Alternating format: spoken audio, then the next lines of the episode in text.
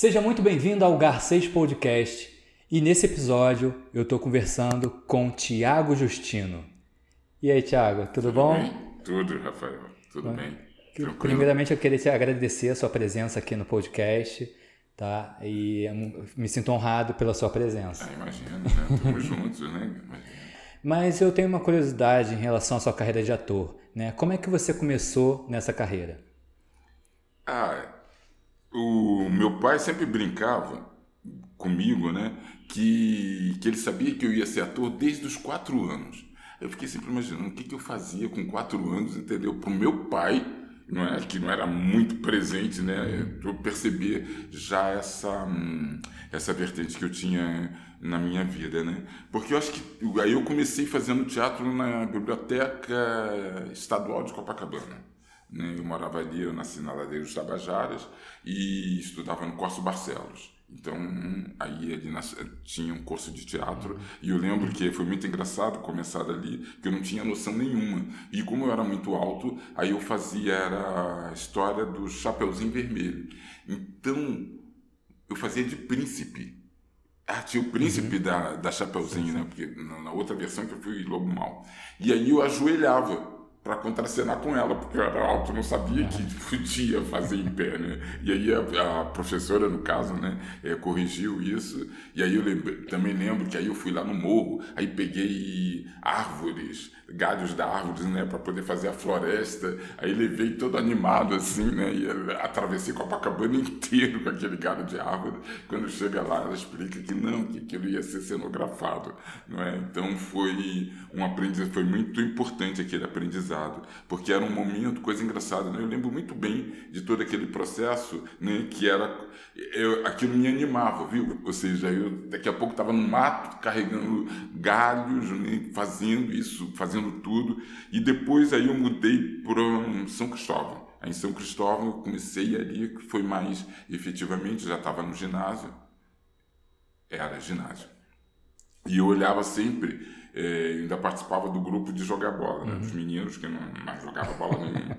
Eu tentava ali ainda participar, mas ficava, ficava sempre prestando atenção num grupo que ficava lá no canto conversando.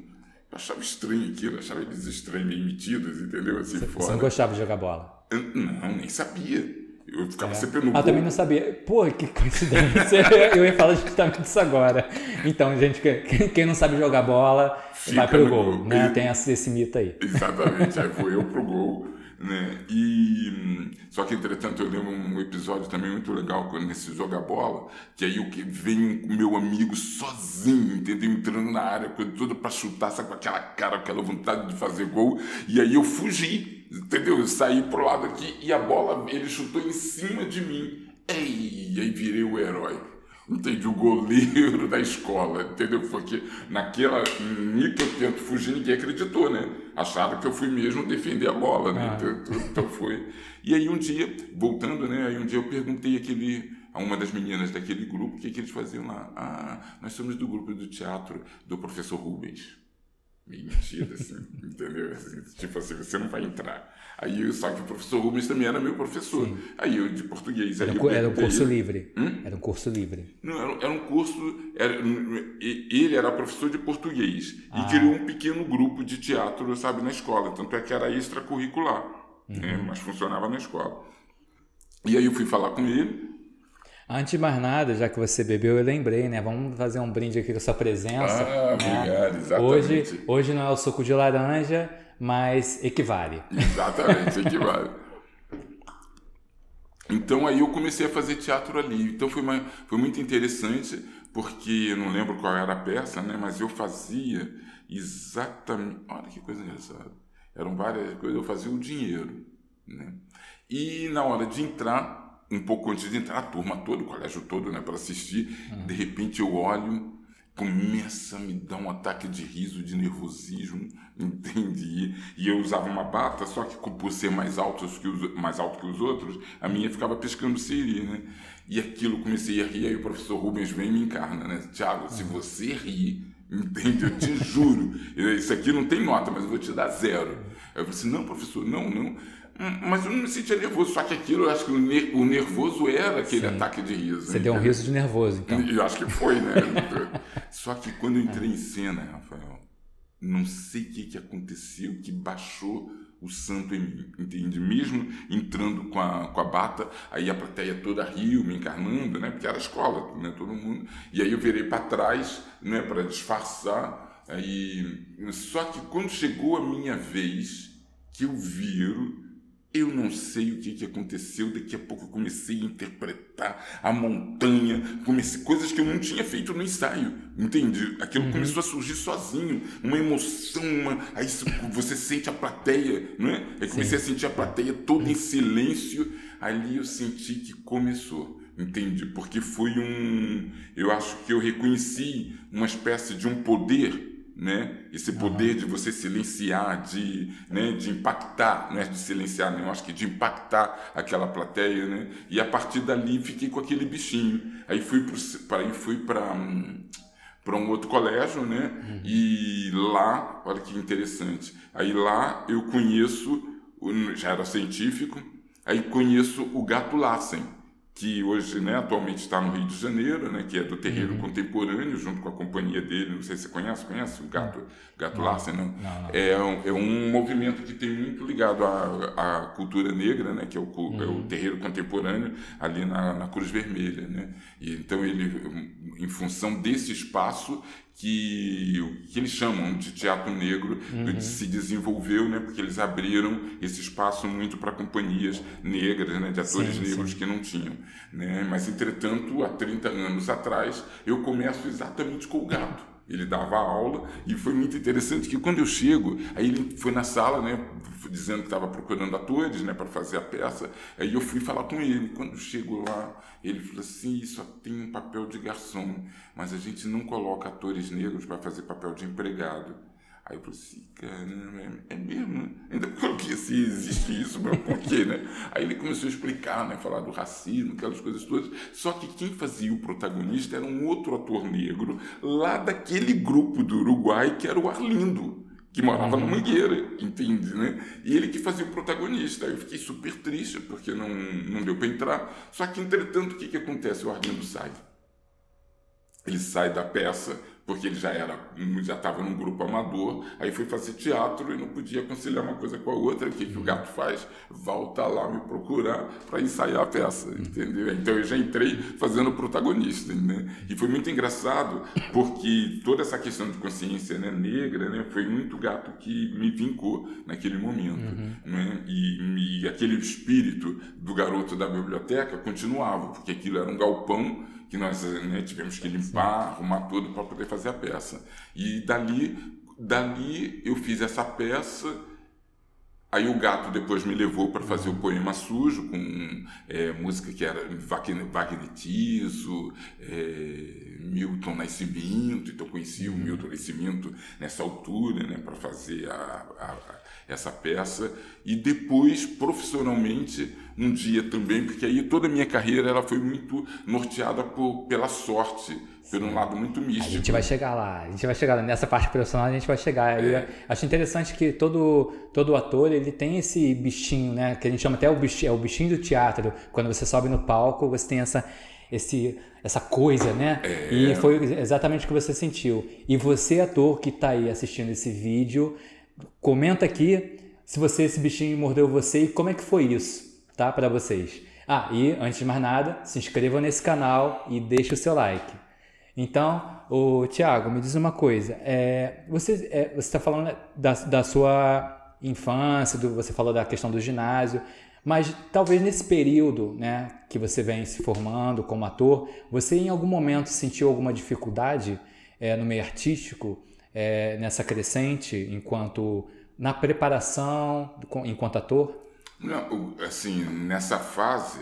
É de estudo, de busca, ou dificuldades pessoais enquanto artista? Não, não. Nessa primeira fase, antes do profissional, para mim era tudo muito bonito, tudo muito interessante, porque não, não era uma coisa séria, né? Uhum. Começou a se tornar séria à medida que aí eu fui, fui trabalhar com gato. Hum né, com essa peça que foi o Poema Sujo. Porque aí o que, que acontece? A minha mãe, né, eu venho de uma família muito humilde, uhum. aí a minha mãe proibiu de todas as maneiras que eu fizesse teatro. Não, não, era possível. Aí começou uma guerra em casa, uma, porque eu sou mais velho, né? De mais três irmãos. Sim. Então foi uma guerra, parecia cena de novela. Mas ela não queria que você fizesse teatro por algum motivo? Era por causa da questão material mesmo, né? Entendi. né? Porque era uma, uma, uma. Ela nem sabia o que, que era. Entendi, mas para ela eu tinha que ser escriturário, um contabilista, né? quer dizer, uma é. profissão que... que né? Toda mãe sempre tem esse pensamento, né? Uma coisa mais estável. Naquela exatamente. época, possivelmente deveria ser o quê? Medicina, direito ou engenharia. Exa exatamente. e você é artista. Meu Deus, vai ser né? artista, não vai ganhar dinheiro.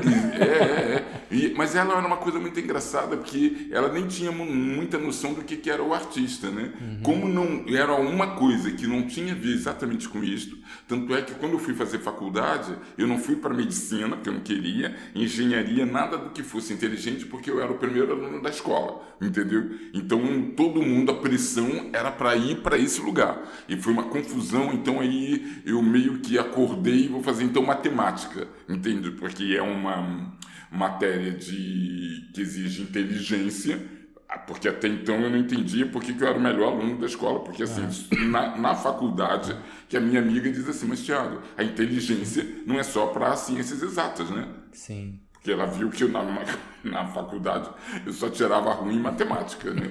Ou seja, nas outras matérias eu conseguia me safar, né? Então ela percebeu, me questionou, agradeço essa minha amiga até hoje, que foi ela que me colocou contra a parede. Então, de certa forma, a sua primeira dificuldade em relação a entrar na arte foi essa questão familiar mesmo, foi, né? Foi, foi, foi. É por não, pelo não conhecimento é, da, da área em si. É, pela insegurança ah, toda. E depois que você veio profissional, como é que foi isso?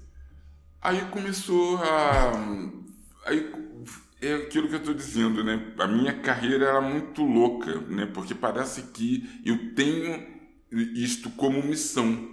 Isso é que eu comecei a perceber. Então, hoje em dia, está ficando mais claro para mim, né? E, e finalmente eu estou começando a assumir que realmente eu sou um ator que aquele sonho do garoto de, de, né, de criança, uhum. na verdade, se realizou, né? Porque até um tempo atrás eu ainda tinha uma certa dificuldade de aceitar para mim. Entende? Já fazia televisão, já trabalhava, já tinha ido para Portugal, mas mesmo assim ainda estava, olha que coisa doida, com a sombra da minha mãe da dificuldade.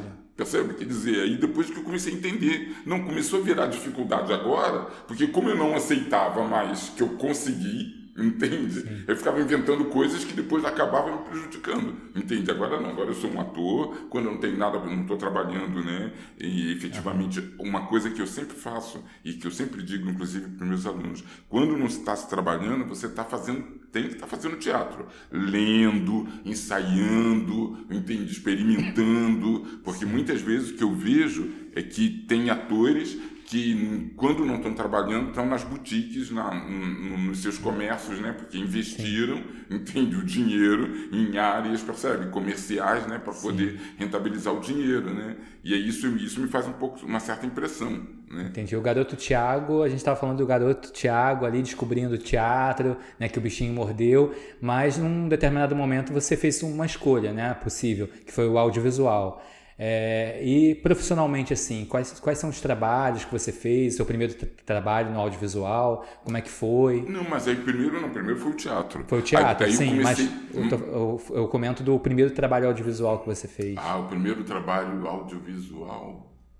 Ai, sabe, foi plantão de polícia. Eu fazia elenco de apoio. Elenco de apoio. No, no plantão de polícia, porque eu tinha tido uma namorada. Eu era, ah, eu comecei também trabalhando também como modelo. Uhum. Entende, né? Por causa da altura, assim, a pinta. Ah, Thiago, né? você é baixinho. Thiago, né? O Thiago tem 1,50m. Nada. É de... 1,90 Meu braço até passa aqui da câmera. É, 1,93m. E aquilo chamou muita atenção, aquilo, né? Então, e queriam te carregar para futebol, não era para basquete.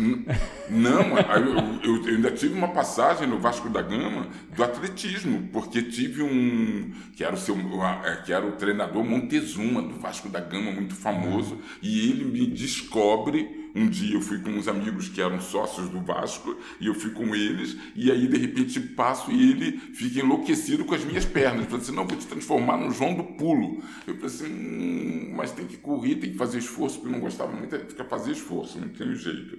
Aí comecei com ele, treinei e tudo, aí fugi, fui embora. O homem não vai na minha casa, fala com a minha mãe, Sério? e como dizer que tinha dinheiro, a minha mãe logo encheu os ah. olhos, né? né? Eu querendo fazer teatro. O esporte que... perdeu um grande atleta, mas a arte ganhou um grande ah, ator. Ah, sim, com certeza, porque o mas esporte aí, não dá. É, mas aí fala da questão do, da novela, audiovisual aí que você fez. Aí foi muito interessante, porque no plantão de polícia, eu, a minha irmã ela, ela trabalhava no Vivo Gordo, ela também era modelo, trabalhava no Vivo Gordo, com o Jô Soares lá. E ela namorou um câmera que depois, quando eu fui fazer o plantão de polícia, esse câmera, que fazia a câmera no, no, lá na novela. Na, era um seriado, com o Hugo Carvana, Denise Bandeira. Aí foi muito interessante, porque ali eu comecei ele me chamou a atenção que a gente começa a reclamar, né? Não grava muito, não faz, não tinha nome, era mesmo elenco de apoio. E aí, eu conversando um dia com ele, ele falou assim: olha, quando você não estiver fazendo nada, aprende. Eu falei: o quê? Aprende. Então foi muito interessante porque eu comecei a ir para lá para aprender. Então eu comecei a prestar atenção na luz, nos outros atores. Então foi ali que eu comecei a ver uma coisa estranha com o Carvana, entende? Porque eu via que ele dava o texto e parecia que ele estava representando aqui. Aí depois, quando ele ia para outra câmera, ele andava normal para se posicionar, ele não andava como personagem. Eu achava aquilo estranho. Mas aí depois eu comecei a andar, mas que, o que é andar como personagem se ele é o personagem? Né? Uhum. Que eu comecei a entender o que, que era, na verdade, a diferença da televisão, no fundo, para o teatro. Né? Porque, no fundo, ele estava andando simplesmente ali também para se posicionar, né? porque troca né? aquelas coisas sim, que, sim. que antigamente era muito. Entrar lá no enquadramento. Né? Entrar no enquadramento. E achava aquilo, mas aí foi ali que eu comecei na verdade, aprendendo. E aí a primeira, isso é elenco de apoio. A primeira novela, olha, até uma, uma situação. Olha que coisa engraçada, né? Fiquei um pouco triste porque morreu hoje o Cecil Thierry, né? E ele, na verdade, foi o cara que me deu a maior força, entende? Porque eu fui fazer uma novela, era eu fiz Araponga. Ah, não, tem a parte mais feliz assim. Foi que eu conheci ele foi na Araponga. E foi muito engraçado porque eu tinha, eu era muito amigo da Ruth de Souza. Né? Então, ela me levava sempre para os lugares. Nesse dia, eu faltei uma peça de teatro, um ensaio de uma peça, para ir com ela na entrega no Mulher, no Municipal, entende? Acompanhando ela. Então, foi tudo, foi tudo, foi tudo becado, sabe assim, né? bem arrumado. Então, tava ela e na Carreiro conversando, entende? Assim, as damas, né? E eu tava junto. E, de repente, chega o Cecil Entendeu? O César Thierry chega, aí me cumprimentou e eu percebi que naquele momento ele realmente me deu uma olhada, sabe assim, né? né? Mas tudo bem, fiquei na minha, mas percebi aquilo. Você acredita que dois anos depois, quando ele vai fazer Araponga, eu era o cara?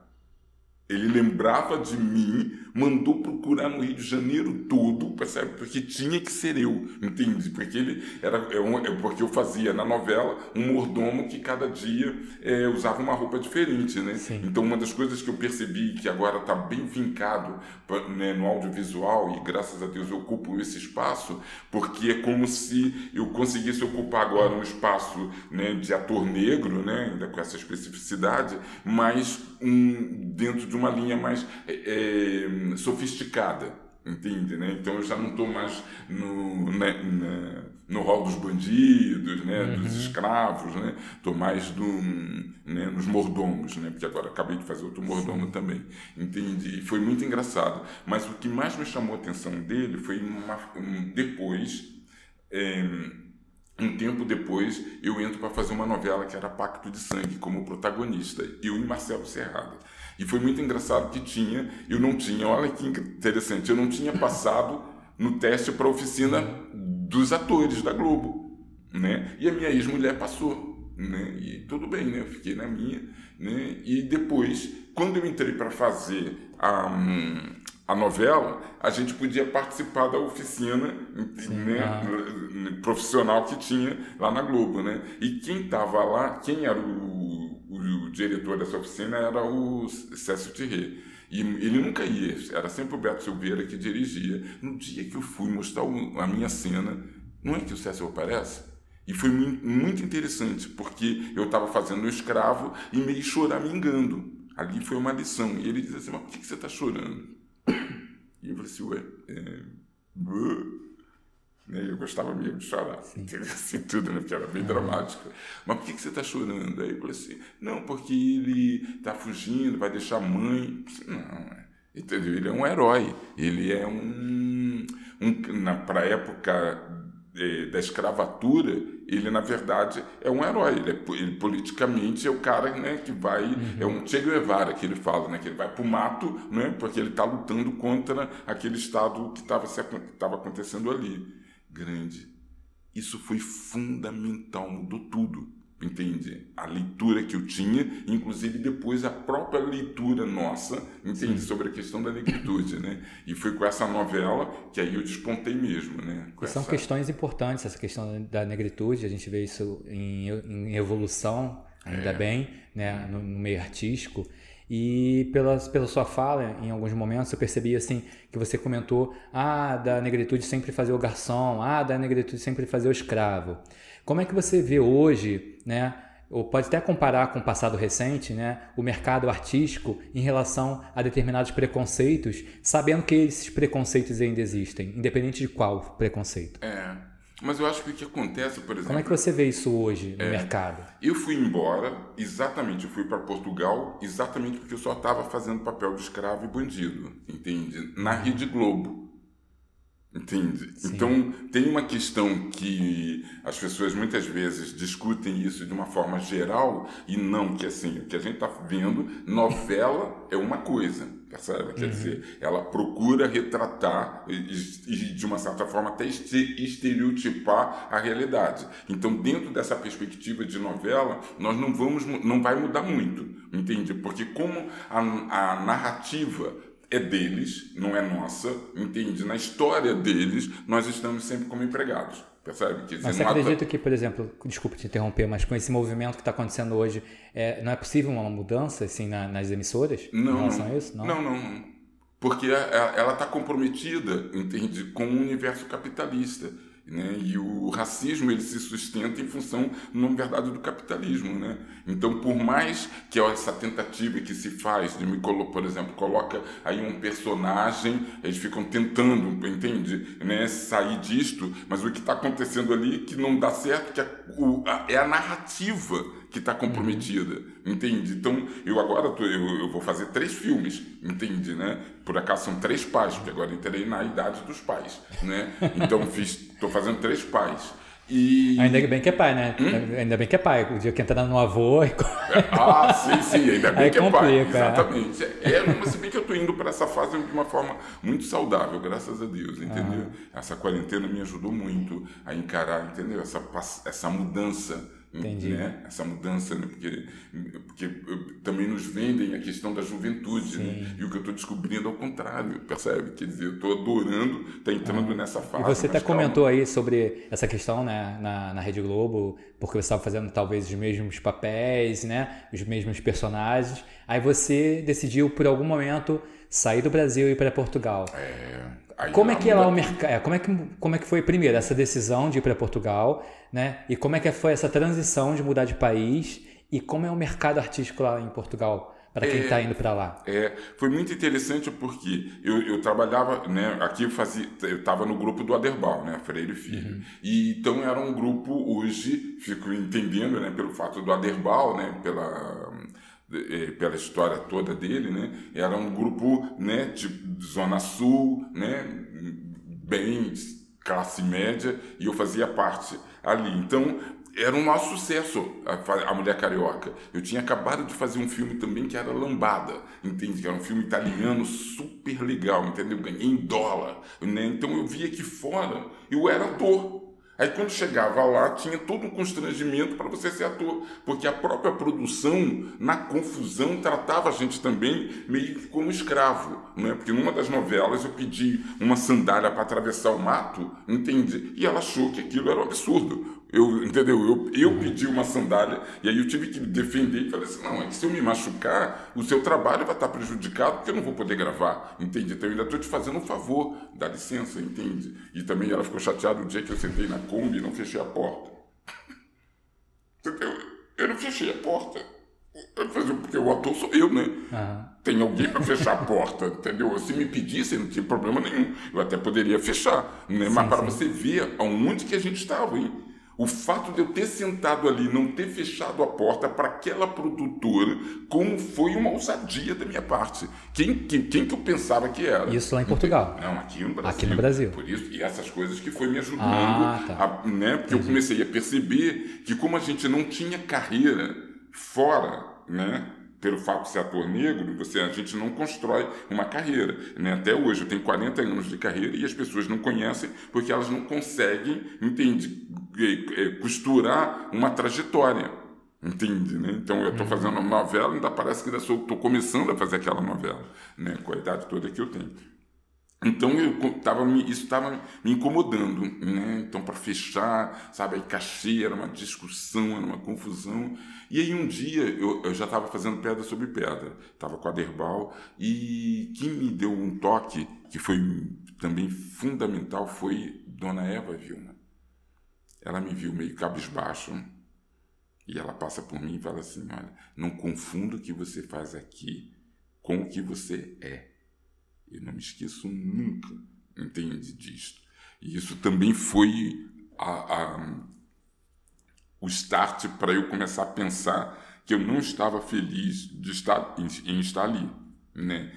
E todo mundo, você está na Globo, né? Aí eu, né? eu era é, garotão, ah, porque você então tá usava tranças, então eu, eu, era assim, acreditava, né? Aquela coisa da juventude. E aí foi um dia, olha que incrível isso na Araponga ainda. O, um, um ator, que eh, acho que ele já não está mais vivo, que foi o Paulinho Nigre, foi também fundamental na minha carreira esse cara. Porque aí no final da novela eu, eu estava sendo suspeito de ter matado também o coronel. Uhum. Rafael, no final da novela, a justificativa era que eu peguei o veneno de rato no barraco do meu irmão, entende? Que estava infestado de ratos, né?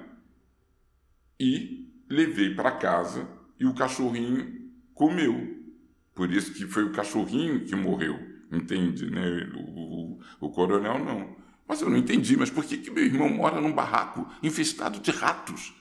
Só que isso, grande, estava sendo escrito por Dias Gomes, Ferreira Goulart, que eram as esquerdas desse país, entende? Eu achei aquilo um absurdo. Quer dizer, como é que esses caras, intelectualmente, entendeu? Supostamente intelectualmente desenvolvidos, colocavam essa questão, sabe, dessa maneira.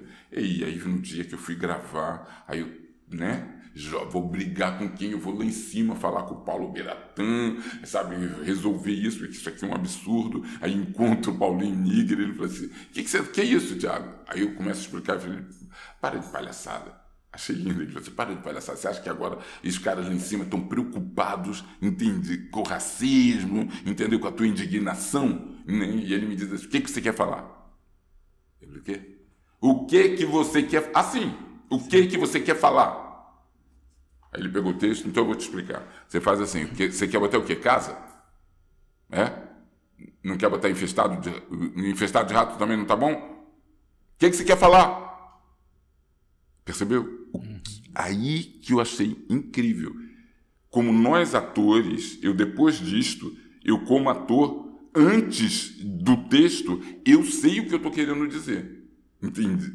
Ou seja, então, é como eu sou de uma geração que a gente inclusive falava, tinha o teste da embocadura, que era da apropriação daquele trabalho, daquele personagem, entende? Para que uhum. nós fôssemos intérpretes, né? Me manifestasse o, o trabalho do autor. Mas tinha a nossa leitura também daquilo que a gente faz. Não era emprego. Entende? Se algo, algum trabalho que me vem para as mãos, que se não é coerente com o que eu estou querendo dizer, eu posso não aceitar. Né? Não Sim. é o que acontece hoje em dia. Hoje em dia está todo mundo fazendo qualquer coisa. Né? E ali não. Então aí ele me, me explicou. Ele falou assim, Tiago, é, na hora do gravando, você descasa. E problema de ratos. Tá? Gravando. É, é que eu estava na casa do meu irmão e aí teve um probleminha de rato lá na casa dele, entendeu? Aí eu peguei o veneno de rato. Corta, corta! Tiago, é, barraco. É, é, infestado, casa infestada, barraco. Ah, tá bem, desculpe, desculpe, desculpe. Isso ele me explicando como é que ia ser. Entendeu? E aí eu de novo, gravando. Ai, que eu tive, tive um probleminha de, de, de, ratos lá na casa do meu, do meu irmão. Corta! Na terceira e já. Desculpa, barraco, barraco, barraco, barraco. Tudo mentira. Gravando. É que tive um probleminha na casa do meu irmão de ratos, e, de, tudo, aí peguei o veneno. Passou. Entendeu? Uhum. Ou seja, então ele me explicou isso que eu achei muito interessante é a estratégia, na verdade, de como a gente pode lidar com o racismo. Está entendendo o que, que é? Porque essa questão ela é tão nevrálgica para a sociedade brasileira que negros e brancos não sabem resolver isto. Entende? Porque estão todos comprometidos. Entende? Porque, na verdade, os brancos brasileiros têm no seu sangue, entende? Negros por mais claro que seja. Então, eu sempre digo que a questão do racismo é um recalque do, do branco brasileiro, da elite, entende? Porque por mais dinheiro que ela tenha, quando sai daqui, ela continua preta, tá entende? considerando negra lá fora. E isso dá raiva, né? Porque você queria ser europeu e chegar lá não é. Tá Aí são questões que aí, aí põe culpa na negada. Sim, são questões que te incomodaram aqui. Aí você foi para Portugal. E quando você chegou lá, o que quando, aconteceu? Aí quando eu chego lá, eu fui super bem recebido, estava passando pedra sobre pedra. Entendeu? Então aí eu virei o ator brasileiro da Globo em Portugal. Nem negro era. Eu era o ator brasileiro da Globo em Portugal. Aí as portas se abriram todas, comecei a trabalhar, comecei a trabalhar com publicidade, a fazer peças, aí, aí foi... Engraçado, lá em Portugal eles não têm essa visão, né? Hum? Não, essa diferenciação que você falou assim, ah, eles viram ator brasileiro, não viram o negro. Não, era o que, que eu entendi. Uhum. Eles viam que eu era negro, tinha Sim. especificidade também para isso. Só que não carrega o que acontece aqui lá fora, uhum. nós não carregamos o estigma de bandidagem. Entendi. Que é isso que é o problema daqui. Entende? Porque aqui você ser negro é sinônimo de pobreza ou de bandidagem. Lá eles não têm esse registro, entende? Entendi. Eles são negros, né? Isso é uma coisa muito interessante. Mas como não carrega esse estigma, eles lidam com essa diferença. Mas você já chegou lá com trabalho ou, ou ralou para conseguir alguma coisa lá? Como é que foi? Não, não. Eu cheguei sem trabalho. Aí eu fui, na verdade, eu saí também daqui por uma história de amor. Eu conheci a minha ex-mulher e fui para lá, entende, para viver com ela. Né? Eu não fui para trabalhar especificamente. Tanto é que no primeiro mês, né, minha personalidade não conseguia ficar parado, aí acabei escrevendo um livro entendeu? Naquele primeiro mês, né? E aí depois eu comecei a trabalhar com ela na, na agência dela, né? Com, trabalhando com criatividade, aí fiz coisas muito legais mesmo, isso é uma coisa que eu me orgulho, né? Que foi uma ideia minha a trazer a Tina Turner para Portugal, Tina. Turner e o Whitney Houston, entende, né? Sim. Então aí fica toda, ah, porque eu sou negro, aí trouxe uma negra. Não, eu sou negro porque eu ouvia Tina Turner, percebe? Quer dizer, né? E, Tina Turner representava né, para todo mundo que é Tina Turner hoje. Né? Então aquilo foi muito legal, porque aí eu comecei a trabalhar, aí trabalhei com uma diretora de Nova York, uma diretora russa de Nova York, né? e aí eu comecei a ver exatamente a diferença. O fato de ser negro, entende? Dentro da questão das artes. Como não tem, entende, lá fora, é super receptivo. Eu virei o protagonista da peça, das três irmãs, quando seriam as três irmãs. Entende? Ela inverteu aquilo tudo para ser o som, quase que o sonho do Tuzenbach. Essa peça foi em cartaz onde? Lá em Portugal? É, no Centro Cultural de Belém, estreamos, ah. porque foi produção da Gulbenkian, né? Então eu lembro que a minha ex-mulher, que também tinha sido atriz, e o meu ex-cunhado também, que, que eram atores, nem eles entraram eu entrei, entendeu? Nem uhum. falava inglês, né? Mas porque tinha essa questão negra. Ah, agora que coisa engraçada. Por isso é que eu não carrego muitas vezes esse estigma, entende? Porque eu me, eu me senti que eu fui acolhido por isto, Entende, né? Uhum. Lembra que a última cena que é linda é as pedras do incêndio do, do Chekhov, né, da casa, ela joga, a Irina joga búzios com as uhum. pedras. Tem que, que para ver o destino, se elas iriam ou não para Moscou. Sim. E aí é nesse momento que eu sou que Tuzemba morre. Entende? Então aquilo ficou lúdico. Aí trabalhei, aí, aí fiz, aí fiz televisão, aí fiz a primeira novela da, da SIC, né, que é associada da Globo. Aí eu fiz lá com um personagem também super legal, que era um barman, né, sempre empregado. Uhum. Também e foi engraçado que na primeira versão da novela, aí eu era super alegre, cantava, né? Aí quando passou a segunda versão, que aí saiu a, a, a autora, aí passou para o autor português, eu só sofria. Aí, entendeu? Eram cartas da minha mãe brasileira para mim, entende? Aí mostrava ela no barraquinho, olha só lá aqui no Brasil, escrevendo a carta. Mas aquele foi um maior sucesso essa novela. Engraçado que Portugal teve uma grande influência na sua vida, né? Não sei se vocês perceberam que ele ainda tem um sotaquezinho português aí, né? É, pegou... vivo, é, eu vivo lá, na, na verdade, a minha casa, né, eu sou luso brasileiro, né, a minha casa é lá ainda, né? Isso que eu tô agora nessa fase decidindo se veio finalmente para cá ou não, né? Porque é uma coisa engraçada, eu não me sinto muito à vontade de estar aqui. E por que você voltou? Assim, você estava em Portugal, estava crescendo e tal, e de repente você voltou por quê? por que você voltou? Por que nova, você voltou, Tiago? Tiago, por que você voltou? A nova, a, a, aquela questão que eu falo da, da minha vida, né? De ser mágica. Aí eu estava dirigindo, eu fazia direção... Pô, mas tem que ser mágica aqui? mágica não é lá?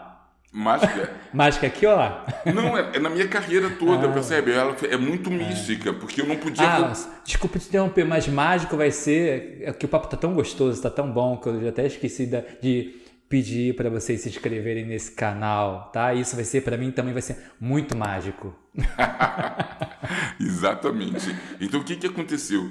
Eu estava lá, fazia direção de atores numa produtora, né? Então, também foi uma conquista também super legal, porque eu tinha feito uma peça com a Eunice Munhoz de lá, que foi Miss Daisy. Então fiquei um ano andando pelo país todo, entende? Com, com a Eunice Munhoz, que aqueles, e o espetáculo também era lindo, né? Quer dizer, foi também uma, uma grande oportunidade. Aí eu já trabalhava como coaching dos atores jovens para essa produtora. E depois dessa, dessa peça aí, realmente me chamaram para entrar mesmo efetivamente para trabalhar como direção de atores. Aí comecei a trabalhar, foi muito legal. Entretanto, achei incrível o dia que a mulher de um ator que não estava fazendo a novela comenta comigo assim: Ah, Tiago, Zé tá tão contente, ele tá indo para o Brasil fazer um filme, né?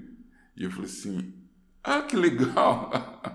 Aí por dentro, assim, ai. Eu acho que eu senti inveja, sabe? Como é que é tudo assim? Mas ele é, ele é tão legal que eu não senti inveja, porque a gente já se conhecia, porque eu já tinha feito uma peça com ele antes, né? Que é o Raposo. Então foi muito legal falamos isso.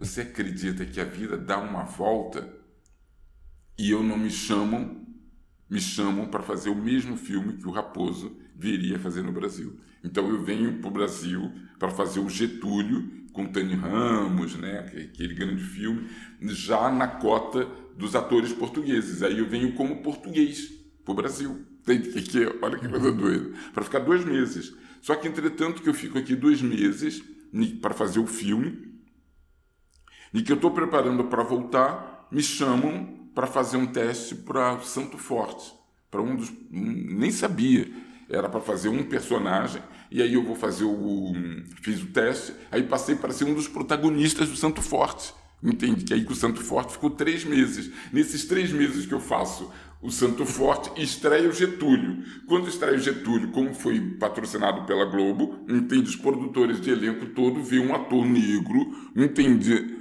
Né, naquele filme, fazendo um papel super legal, aí começaram a chover as participações em todas as novelas. Eu não parava de trabalhar, fiz só de participação, acho que eu fiz, e aí de repente também uma hora começou a me cansar, eu falei assim, ah, não vou ficar vivendo de, de participação. Aí surge o que, que aí mudou a minha vida, o Comboio de Sal e Açúcar, que é um filme em Moçambique, em 2015.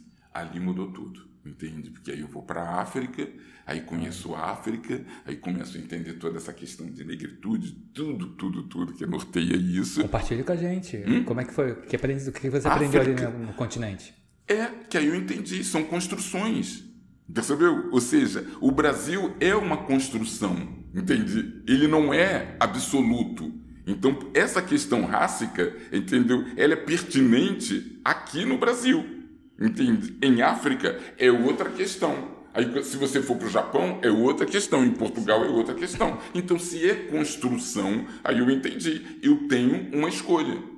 Entendeu? Eu posso ter uma escolha. Né? No meu caso, se eu não estou contente, eu vou embora. Não, não, vou, não, preciso que agora, inclusive, eu dei uma entrevista agora numa live e falei mesmo isso. Não fui eu que criei o racismo, então eu não tenho responsabilidade nenhuma e nenhum compromisso de ter que resolvê-lo.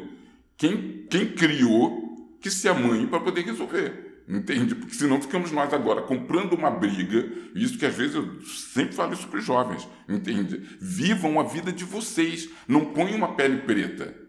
Percebeu? Que parece que né, não tem a pele de, de carneiro, né? Parece que o próprio negro ele fica refém da negritude dele. Entende? Eu consegui fazer todo o meu percurso porque eu não discutia isso. Entendeu? A minha juventude fazendo teatro, fazendo musical, que aí eu comecei com o Flávio Rangel fazendo musical, eram papéis mesmo para negro, mas eu era tão apaixonado por aquilo que eu fazia, entende? Que eu acho que as pessoas me queriam perto delas. Percebeu? Uhum. As pessoas me queriam perto delas pela paixão que eu transbordava e que aquilo ia fazer bem para aquele elenco, para aquela equipe, entende? Então eu sempre acabava sendo escolhido também muito por isso, né? Porque eu sempre chegava animado. Eu, eu fiz Tenda dos Milagres e, e também fui o último a fazer o teste, sabe? Para Quilombo fui o último a fazer, porque eu não tinha currículo, percebe? Mas quando, depois, quando eu chego ali, eu acredito tanto naquilo, faço, uma desta parte, faço bem, que acabo ganhando, né? Então, se eu acho que se, que às vezes eu vejo, né, principalmente aqui a, a muitos negros chegando com um certo receio que podem ser discriminados, sabe? Quer dizer, isso causa né, um, um um certo incômodo, né? um certo atrito. E em África, não, de repente, eu começo a olhar, aí vi, ei, outdoor, eu lembro, sabe, o choque que foi ver um, um anúncio do Nivea, sabonete, uhum. do, sabonete Nivea, sim, sim. com um negão tomando banho, assim. Ah, entendi. Percebeu? Oh, não estou ganhando um real para pagar essa, ah, essa propaganda, né? mas me chamou muita atenção. E eu tirando foto uhum. no, jornal, no Jornal Nacional deles, uhum. eu tirando foto da televisão. Eu falei assim, Tiago, mas para que você está tirando foto da televisão? Tem que mostrar no Brasil, a gente não sabe. Entende? Que os âncoras, entendeu? Aqui, e é igualzinho ao Brasil, mas só que os âncoras daqui são negros. Ou seja, quando você vai no banco, são todos negros. Ah, quando você vai no supermercado, são todos negros. Ah, são todos negros, entendeu? Então ali eu me sentia pertencendo, não tinha diferença. Fiquei o dia mais feliz foi o dia que eu peguei a, a, tipo a van deles e o cara falou africano comigo, falou na linguagem dele. Entende que eu não entendi é. nada, mas achei o máximo, né? Quer Sim. dizer, fazia parte dali, porque o nosso problema aqui nesse país é que nós não fazemos parte Entende? Existe um processo de exclusão que o próprio negro também se ressente. Né? E aí isto está mudando. Essa perspectiva Sim. de inclusão, entende? Né? Eu acho que isso que é a coisa mais importante. Mas isto não acaba o racismo.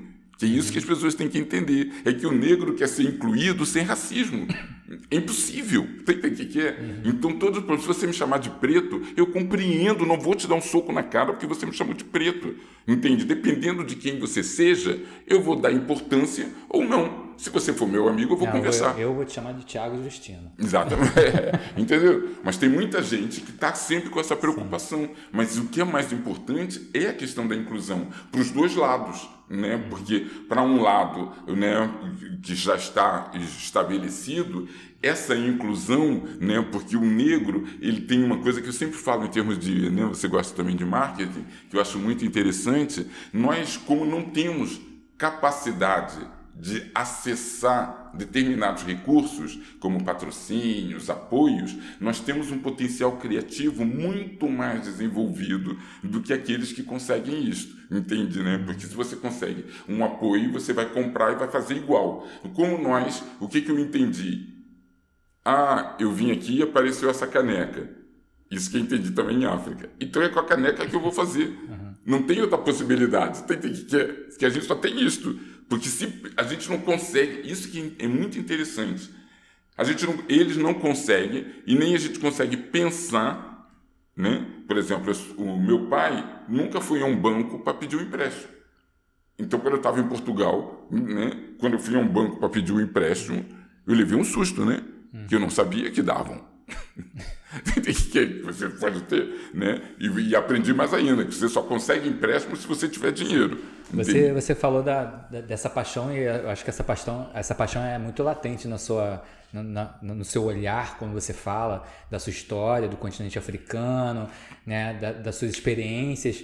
E você também leciona, né? Você dá aula ah, para alunos no audiovisual. Essa paixão fica também é, muito latente para os alunos, não fica? Fica. E para mim é mais uma responsabilidade. Porque uma das coisas que eu comecei a questionar agora, inclusive na última, na última, na penúltima turma da Cal, eu achei muito legal porque tive, né, achei até um, fiquei contente porque muitos professores não tiveram alunos e eu consegui ter uma turma bem composta e diversificada. E, e nesse caso, eu acredito, acredito que era o fato de eu ser, também ser negro. Entende? Porque tinha esse espelho para aqueles alunos uhum. negros que chegavam ali. E aí ficava. E aí me bateu uma, uma crise de consciência, porque se eu estou preparando esses atores para onde? Para a Rede Globo? Entende? É mentira. Percebeu? É mentira. Né?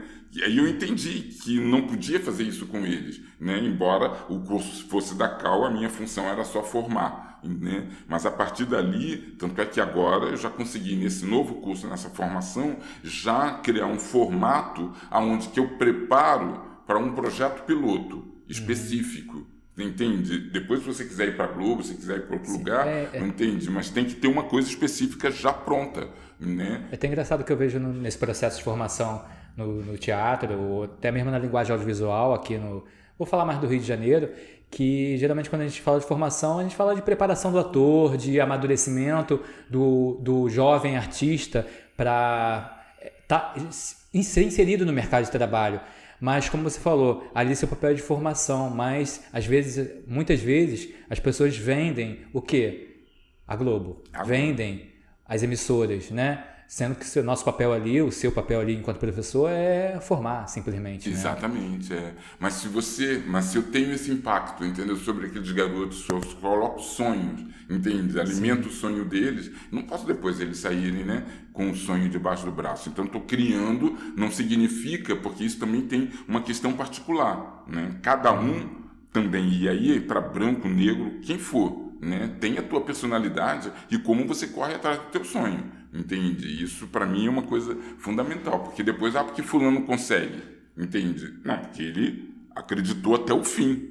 Entende? Uhum. Que ia conseguir. Né? E o seu amigo, por exemplo, da, da Caça Kiss, né? Então a gente, ela era amiga da minha primeira ex-mulher. Entende? Então aquilo. Uhum eu conheci a Cássia ainda de cabelo comprido, apaixonada, entendeu? Um dia a gente se encontrando ali na Real Grandeza, ela dizendo assim, Tiago, estou desempregada, estou desesperada, se você souber de alguma coisa, por favor, me dá um toque, entendeu? E ela linda, sabe? Era a Cássia Kiss, né? E aí, uma, e hoje é a Cássia Kiss, né? Mas o que que acontecia? Ela também era louca, a tal louca, entendeu? Aquela atriz que aí, quando foi fazer aquele teste, aí enlouqueceu ali para poder conseguir aquele papel. E você, enquanto professor né, de teatro, de, da linguagem audiovisual, você costuma falar o que para os seus alunos assim? Você costuma, como você costuma orientar os alunos para esse mercado brasileiro? Fazer o seu projeto, entende? Ser independente. É, fazer o seu projeto. Não pode agora você trabalhar para entrar numa fila, entendeu? De produtores de elenco, entende? Porque o que, que acontece? A Globo ela já, já tem um perfil completamente já desenhado. Entende? Então, às vezes, eu vejo que tem atores que você percebe que não tem aquele perfil, porque teve um dia, um, até nessa outra turma, teve um garoto, ele tinha uma cor. Sabe uma cor de Belém do Pará? Sabe aquela cor de Belém do Pará, que não é preta, não é de índio, entende? É uma cor, parece que um, é uma cor. É uma cor. É uma cor que, você, que eu não tenho, não conheço nenhum outro ator, entende, na Globo que tenha aquela cor. Entende? Que tenha, na verdade, aquela aparência de Belém do Pará. Percebeu? Uhum. Se tiver a, aparência do Belém de Pará, vira nordestino ou vira nortenho, e aí não está na Globo, né? A sensação que eu tenho é que parece que a gente tem ali, né, é o Rio de Janeiro. Então é o perfil do Rio de Janeiro, as gatinhas, sabe, as meninas, os dentes perfeitos, aquelas coisas todas, entendeu? Então isso é um perfil. E que eu acho que, inclusive, a Globo perde muito por isso entende? Né? As emissoras estão perdendo muito por isso. Porque o que, que aconteceu? Criaram né, um elenco, né, um quadro de profissionais que os autores escrevem para eles. Não escrevem, os autores não escrevem novelas, entende?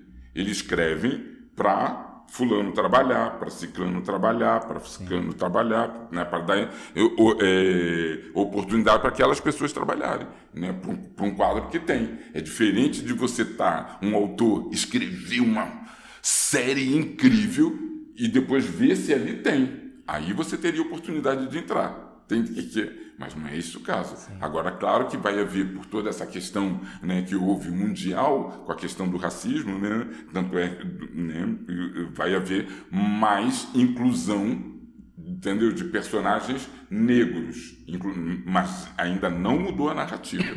Entende? Eu acho que a única maneira de mudar é exatamente sair das, dos canais abertos.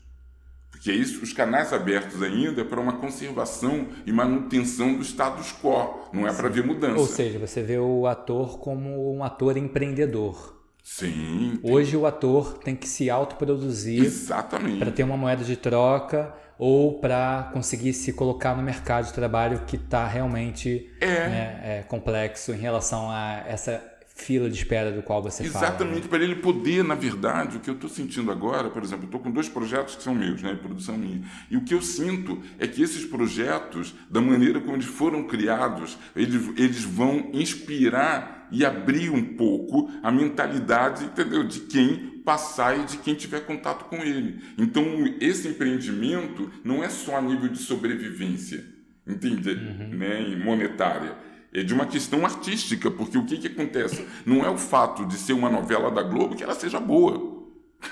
É por exclusão de parte, né? Quer dizer, de tantos anos, aquilo é uma fórmula. Né? Eu já entendi como é que é a fórmula para poder escrever uma novela da Globo, sabe? Quer dizer, vai ter um momento que vai ter um núcleo que vai, né? Durante uma semana um núcleo que aparece, o outro, tudo. Ou seja, então aquilo está limitado.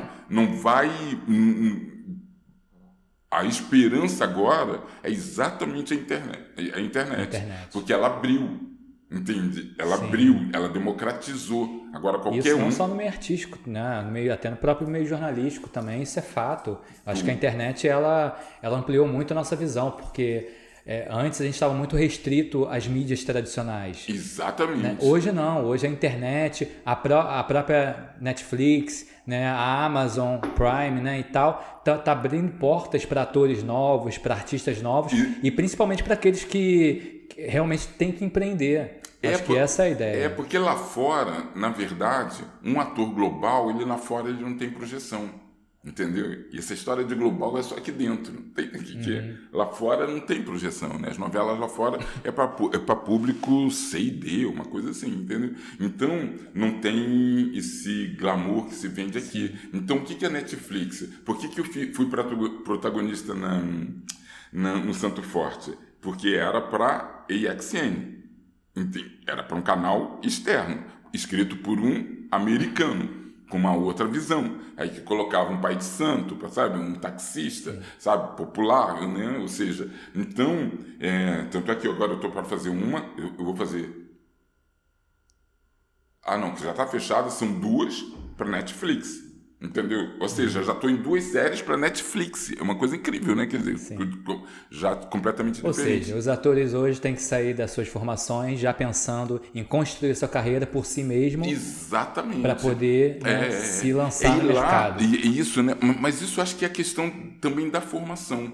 Entende? Né? Eu sempre digo Sim, com eles: o ator tem essencial. que ir lá pegar informação para ele não é estar tá lá, entende, de cobaia para que aquele formador seja o, cara Sim. mais incrível do mundo. Que é o que fica às vezes acontecendo que a gente faz Thiago, propaganda de formadores. Você me falou uma coisa muito interessante, porque na época que eu estava é, no meu curso de jornalismo, né, na faculdade, e me deram a oportunidade de dar palestras lá dentro né, para o pessoal de comunicação social. E uma das coisas que eu já falava naquela época era justamente essa questão né, do, da, das graduações, porque eu vejo que as graduações hoje em dia elas preparam bons empregados.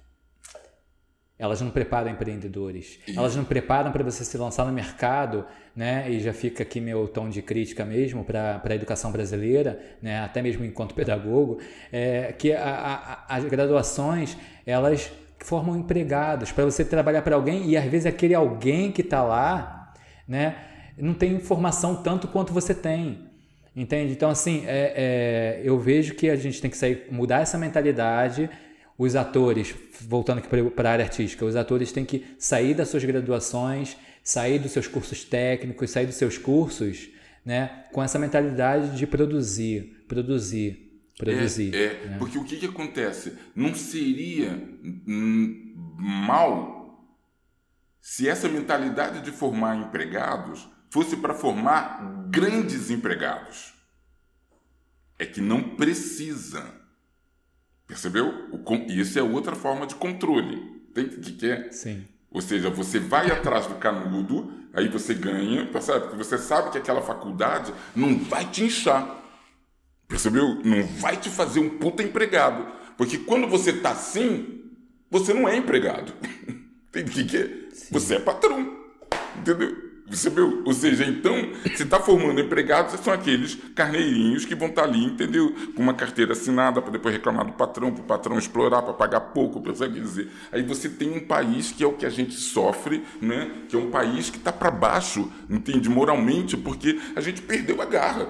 Você não vê ninguém trabalhando com vontade. Tem que quer pelo prazer, né? aquilo que eu estava acabando de dizer sim, logo sim. no início, né? Eu tenho um produtor que vai trabalhar para pagar as contas dele.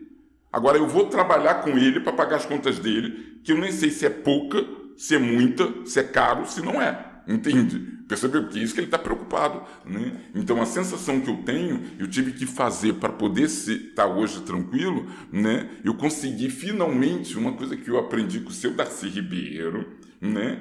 que a arte me preenche para eu não precisar ter um carro.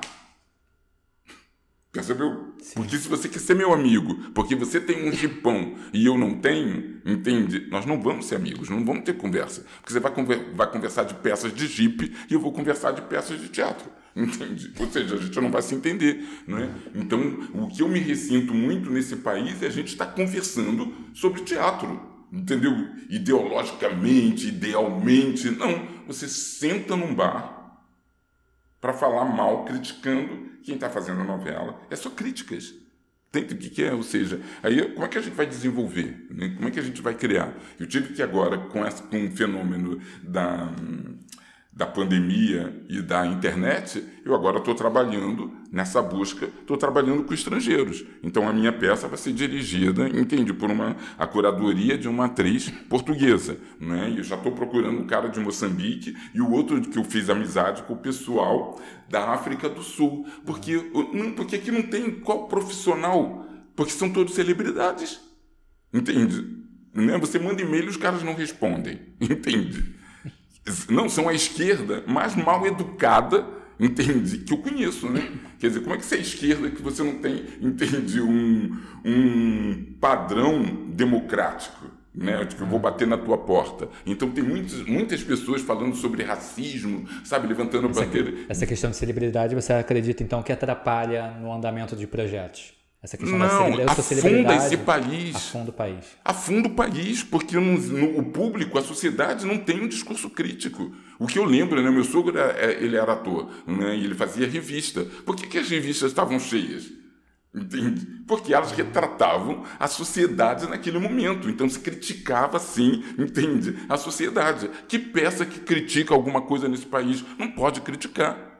Entende? Porque senão você vai perder a Globo. Entende? Você vai perder o teu contrato, você vai perder entendeu? uma série de, de, de, de questões que, né, que estão aí que você, que, que, você manteve justamente por ser celebridade. Você acaba ficando com rédeas, né? Hum? Te, alguém te direciona, vai te direcionando para o caminho que aquela pessoa quer. Ex, e, e, exatamente, né? Como tem um ator, que eu não quero citar o nome, que ele funciona exatamente, entende? Para negar o racismo. Qualquer discussão que você levanta com uma pessoa que não está nesse meio, ou que você vai falar assim, a gente aponta ele. Tem o que é? Ah, mas tem aquele. Entendeu? Aquele. Não, por que, que não tem três? Eu fiquei 25 anos fora. Em três anos, em 25 anos, não conseguimos produzir uma carreira de um ator, de mais um ator negro, entende? É que na verdade não interessa, porque quando começar a acontecer isto, entende, né? Eu só estou à espera de uma resposta de um, de um filme, porque aí quando eu, vou, quando eu tiver que contracenar com ele, entende? A gente vai ter que chamar estrategicamente que assim, o encontro de dois titãs, duas gerações de atores negros, finalmente, entendeu? Em cena. Porque não acontece. Você reparou? Não tem nenhuma cena que tem um ator negro daqui e outro dali tomando café. Não tem, entende? Sim. Aí tem aquela pequena família, mas não tem de confronto mesmo, como tem dois atores, Tony Ramos e Lima Duarte. Tony Ramos e quem mais? Entendeu? Antônio Fagundes. Antônio Fagundes. Não, mas já, já teve. Antônio Fagundes e quem? Raul Cortez. O que, que era aquela novela? Aquela novela dos dois juntos. Não, era Tarcísio Meira, desculpe. Com Raul Cortez. Sei que teve uma novela que tinha um embate, sabe, entre eles dois. Aquilo era, entendeu? Aquilo era demais uhum. de incrível. Que isso, né? Eu estudei também em Nova York, né? Eu fiquei lá, fiz uma ah. residência artística lá. E isso é que eu aprendi lá, entende? É que lá tem isso, entende? Então eles encontram Denzel Washington e Morgan Freeman, tem que que é uhum. o Slater com fulano, sabe? Aquelas coisas todas, fulano com fulano, entende? Estão naquelas séries. Eu acho que era muito importante nesse momento, entendeu? Para o país em termos até da questão rássica, começarmos a construir, entende? Esses encontros, entendeu? Propositalmente, Sim, né? Já, já fica ideia. Hum? Já, já fica uma já, ideia. Já mandando uma ideia. É, é, é, porque senão a gente fica em novelinha, ah, entendeu? É, água com açúcar, que já não que não que não que não é mais água com ah desculpe água com açúcar foi Janete Eclair que era incrível, até em termos de crítica. O que eu estou vendo agora, sabe, as novelas não estão legais. Aí você olha para as reprises, não, não eram lá grandes coisas. Está entendendo que é? Eram estereotipadas, eram isso. Né? Então, eu acho que o audiovisual agora, ele para começar a ganhar, ele tem que mudar, tem que procurar Sim. outras narrativas. Entende? Eu vou ganhar muito, vou ganhar muito se vocês se inscreverem nesse canal comentar aqui, mandar um recado aí para o Tiago Justino, o que você achou desse papo maravilhoso, de todas essas temáticas que ele abordou. Comenta aqui embaixo, deixa seu like. Tiago, muito obrigado pela sua presença, agradeço demais. Agradeço demais. Para mim foi uma grande aula. Eu acho que não foi diferente para vocês que estão aí, né? Seja que, né, que tenha algum proveito, né, para as pessoas, né? Com certeza. Obrigado. É isso. É isso. Foi uma hora que a gente falou? Vai ser o vídeo mais fácil do mundo de editar. Você foi uma aula. Eu fiquei aqui assim, e vou assistir a aula. A sério? Que aula maravilhosa. Fica até um pouco emocionado de novo. Nada a ver. Se emociona que dá ibope. É... Foca no olho dele. Foca... Não!